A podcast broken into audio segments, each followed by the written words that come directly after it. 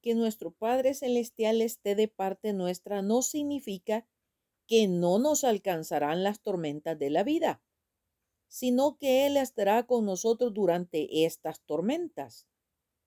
El que ha puesto su confianza en Dios sabe muy bien que hay más seguridad junto a Cristo Jesús durante el peligro que la que hay en tiempo de solaz para el que está sin Cristo.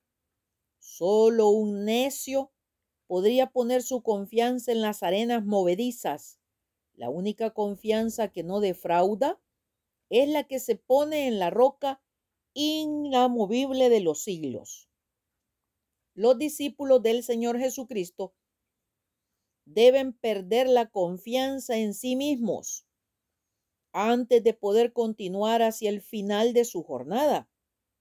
Primero deben experimentar la presencia del Señor en cada paso de su peregrinación, su presencia constante.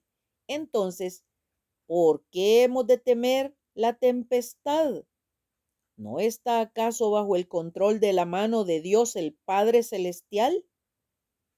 Saulo había visto en el camino al Señor Jesucristo. Hechos 9:27. Bendiciones.